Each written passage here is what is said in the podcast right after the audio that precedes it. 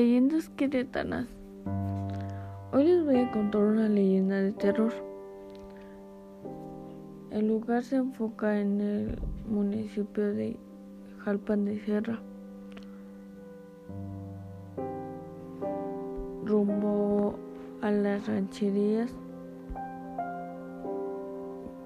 donde se encuentra una comunidad llamada Carrizal de los Sánchez.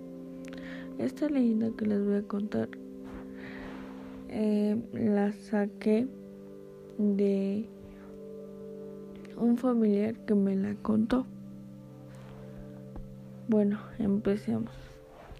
Hace muchos años, 80 para ser exactos, paseaba yo en las grandes hectáreas de, de la Sierra Gorda en Querétaro, donde se encuentran millones de secretos milenarios. Soy nativo de Jalpan de Serra. A mis 35 años trabajaba en el campo. Tenía que recorrer cerca de 10 kilómetros todos los días sobre la carretera que llevaba de Jalpan a Lana de Matamoros. Ahí me contaba mi abue que se encuentra una pequeña y estrecha carretera que lleva a un pequeño río. Me advirtió mucho sobre no pasar de ahí, ya que existe una pequeña cueva donde habita el diablo y otros seres malignos. Un día como de costumbre pasé a refrescarme por la tarde en el río Crucé un poco y vi unas escaleras de esas que se forman naturalmente con el paso de los años. Entre piedras y escalones de piedra. Y pude subir una pequeña ladera. Al llegar a la cima pude divisar entre una hermosa visión de atardecer un lugar que de hermoso no tenía nada se trataba de la entrada de una cueva, aunque parece más una ruptura en la piedra de la montaña. La entrada era muy angosta.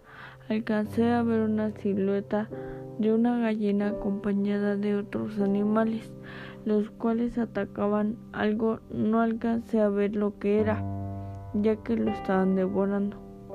Me quedé paralizado la noche entera, no me pude mover de la impresión. Los primeros rayos del sol no llenaron mi rostro. Pude reaccionar en ese momento. Quise correr para alejarme, pero algo me atrajo a la cueva. Yo no era dueño de mis movimientos. Caminé inconscientemente a la cueva. Una vez dentro se me olvidó el olor de las flores de los árboles, del aire limpio. Los colores verde intenso de las plantas y los colores brillantes de las flores se perdieron y se llenó todo de oscuridad. El cambio de lugares se notó hasta la, en la temperatura, ya que del calor húmedo del bosque se pasó a un frío insoportable que hizo doler mis huesos un olor a azufre tan penetrante que lastimaba mi nariz. La cueva totalmente oscura se comenzó a iluminar con una tenue luz que no sé de dónde provenía. Del fondo de la cueva se empezó a escuchar una voz cavernosa y escalofriante, la cual llamó por mi nombre y dijo José. A pesar de las advertencias de tu abuela, ¿te atreves a venir a mi casa? En ese momento se comenzó a formar una cara de chivo en la pared y del otro lado una cara de lamento. La cara de chivo comenzó a hablarme en lenguas desconocidas. Hasta me fijó en su mirada en lo más profundo de mi alma y me dijo, tu vida será un calvario, tendrás que venir a este lugar tres veces por mes, trayendo contigo una víctima para saciar mis. No existirá poder humano que pueda borrar los rostros aquí marcados. Enviaré emisarios para que tallen en la roca mis rostros. No serás capaz de contar lo que aquí acontece o haya acontecido haya acontecido hasta que lo encuentres la manera de detenerme aquí adentro. El día de que tomé tu alma serás un rostro más tallado en la roca. Yo será quien vaya por ti.